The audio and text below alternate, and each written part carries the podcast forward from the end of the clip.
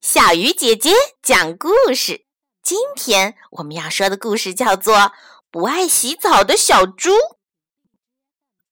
小猪罗罗胖胖的、白白的，可讨人喜欢啦！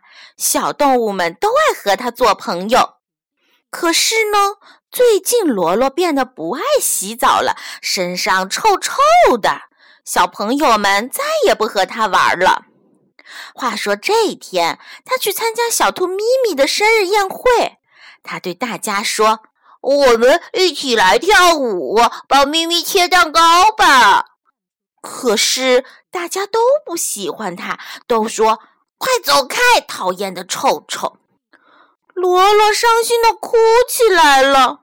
为什么大家都不和我玩，还叫我臭臭呢？大象伯伯忙说：“这都怪你自己，谁叫你不爱洗澡啊？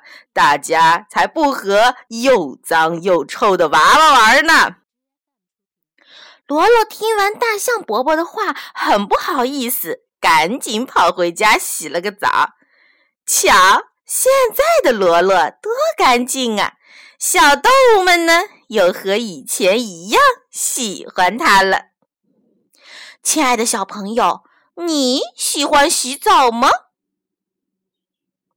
好了，小鱼姐姐讲故事，今天就到这里喽，小朋友，我们明天再见。